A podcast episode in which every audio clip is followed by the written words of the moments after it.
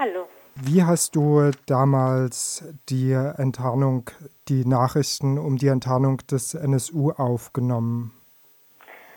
Also zum einen zu dem Begriff Selbstenttarnung. Niemand weiß, ob es tatsächlich eine Selbstenttarnung war oder ob es sozusagen, ob die aufgeflogen sind. Das nur mal zu dieser Problematik des Begriffes.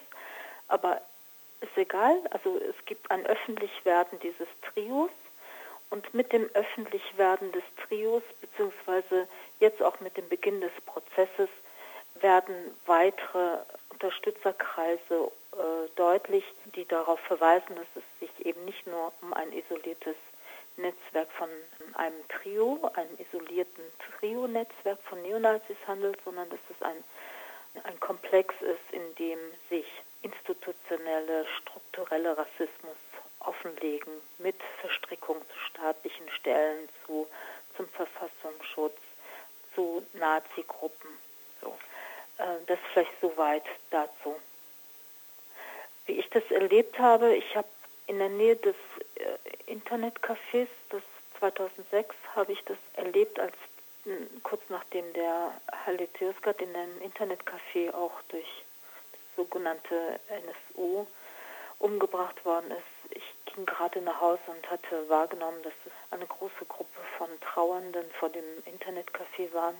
Meine Arbeitsstelle führt fast, also ich arbeite ganz in der Nähe und das hatte ich damals beobachtet und kurze Zeit danach wurde klar, dass das irgendwie im Zusammenhang steht mit den sogenannten Cesca-Morden. Kurze Zeit danach wurde auch deutlich, dass ein Verfassungsschützer mit in dem Internetcafé war, was natürlich unglaublich viele Fragen so offengelegt hat. Warum war er dort? Was machte er? Warum hat er sich nicht sofort zu Wort gemeldet? Warum war er, hat er sich nicht als Zeuge direkt bei der Polizei gemeldet? Also diese Fragen waren 2006 schon sehr deutlich. Die Betroffenen selbst, also die Angehörigen der Mordopfer als auch die Betroffenen oder die Überlebenden der Bombenanschläge aus Köln, die haben jeweils, wenn sie selbst als Nebenklägerinnen oder Zeuginnen Betroffene an, ausgesagt haben, im NSU-Prozess im Oberlandesgericht München, haben sie selbst immer wieder Folgendes angeklagt, nämlich die polizeilichen Ermittlungen. Direkt nach den jeweiligen Morden oder Bombenanschlägen wurden die Betroffenen selbst diffamiert, beschuldigt und sie wurden sozusagen wie die Täter behandelt und nicht wie die Opfer.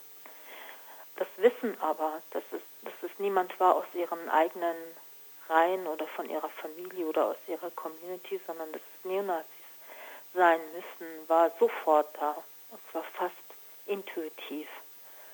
So stark, dass das direkt nach den Morden, nach den ersten Morden oder nach den Bombenanschlägen, sie das quasi der Polizei selbst gesagt haben, den Ermittlungsbeamten gegenüber geäußert haben Sie sind aber unterdrückt worden, dieses Wissen ist unterdrückt worden, dieses Wissen ist verhindert worden, dieses Wissen ist leise gedreht worden, dieses Wissen sollte nicht ausgesprochen werden.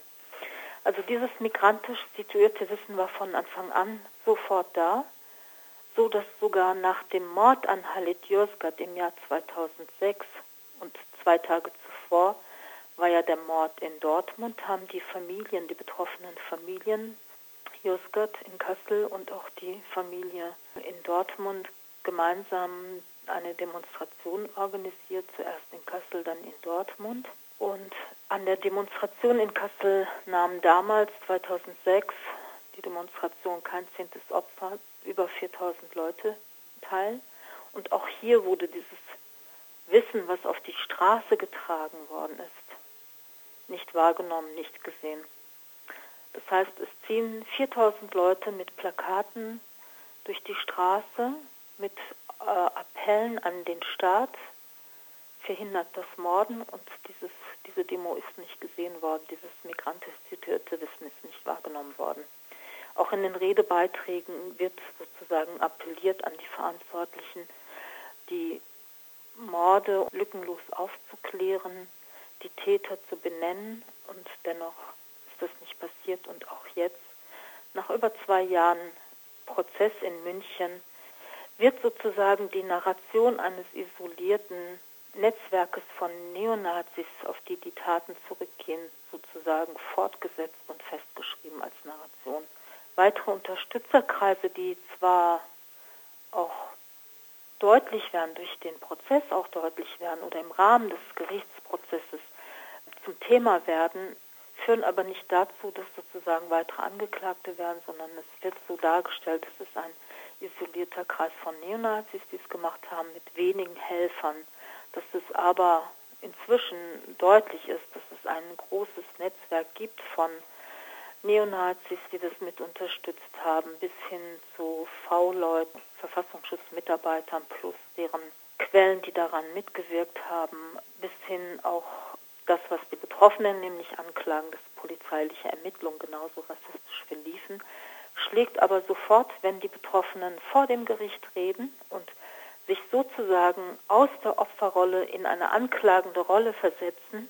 Also das heißt, wenn sie aktiv werden und etwas anklagen, was ihnen widerfahren ist, was ihr Erfahrungshorizont ist, nämlich dieser institutionelle Rassismus, dann wiederum schlägt das sozusagen der institutionelle Rassismus wieder ihnen ins Gesicht und sie werden wieder gestoppt und sie sollen darüber nicht reden, sondern nur direkt zu dem Vorfall was sagen. Also das heißt, die Betroffenen selbst artikulieren seit vielen Jahren schon und thematisieren den institutionellen Rassismus. Bist du dahingehend auch von der antifaschistischen Linken enttäuscht, die ja die Mordserie des NSU genauso wenig wahrgenommen hat oder wahrnehmen wollte wie die staatlichen Organe? Also es geht mir gar nicht um eine persönliche Enttäuschung, sondern natürlich um eine politische Enttäuschung. Enttäuschung würde ich es gar nicht mal nennen, sondern es geht, glaube ich, eher um, ein, um eine kritische Hinterfragung, was ist da eigentlich passiert, warum ist das nicht gesehen worden, auch von linken Öffentlichkeiten oder Antifaschistinnen, deutsch-weißen Antifa-Leuten, warum ist das nicht gesehen worden? Das ist natürlich eine ganz, ganz zentrale Frage auch in dieser, in dieser Geschichte dieses NSUs. Weil die Betroffenen waren ja da, sie haben sich ja artikuliert, sie haben sogar dieses Wissen auf die Straße gesehen, dennoch wurde es eben auch von der kritischen Öffentlichkeit nicht, auch nicht gesehen die äh, institutionalisierte Aufarbeitung dieses NSU-Komplexes läuft ja jetzt eher schleppend vor ja. Gericht und eben ja. institutionalisiert. Was äh, sind da politische Forderungen, um diesen äh, ja, NSU-Komplex auch in, in der Politik und in der Gesellschaft aufzulösen? In dem Gericht, wie gesagt, gibt es verschiedenste Zeuginnen. Es gibt Zeuginnen, die sterben, bevor sie sprechen können. Es gibt Zeuginnen, die also immer oder Zeugen, die eingeschüchtert werden.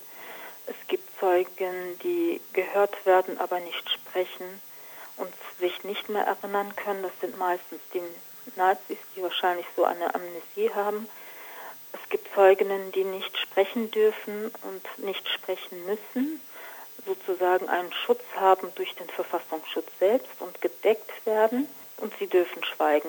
Und die Betroffenen selbst, sie müssen viele Fragen beantworten, Fragen bis hin zu Details, bis zu ihrer Traumatisierung und ihrer Aufarbeitung, wie sie das Trauma bearbeiten, Fragen beantworten, wie das war, den eigenen Ehemann tot aufzufinden und so weiter und so fort oder den eigenen Vater tot aufzufinden oder den eigenen Sohn. Das heißt, da wird alles verlangt und andere dürfen schweigen, dürfen sich nicht mehr erinnern, müssen sich nicht erinnern und so weiter und so fort. Das heißt, es gibt da so lauter Ungereimtheiten. Es gibt Nazis, die lügen vor dem Gericht. Alle wissen, dass sie lügen. Es gibt den Verfassungsschutzmitarbeiter hier aus Kassel, Andreas Temme, der, wie wir inzwischen alle, auch durch die aufgearbeiteten Telefonüberwachungsmaterialien, die die Anwälte der Familie Josgat nochmal transkribiert haben, dass, dass er mit Sicherheit mehr weiß, als er bisher zugegeben hat. Er ist einer der Zeuginnen, die sich nicht mehr erinnern oder nicht alles sagen, was sie sagen müssten.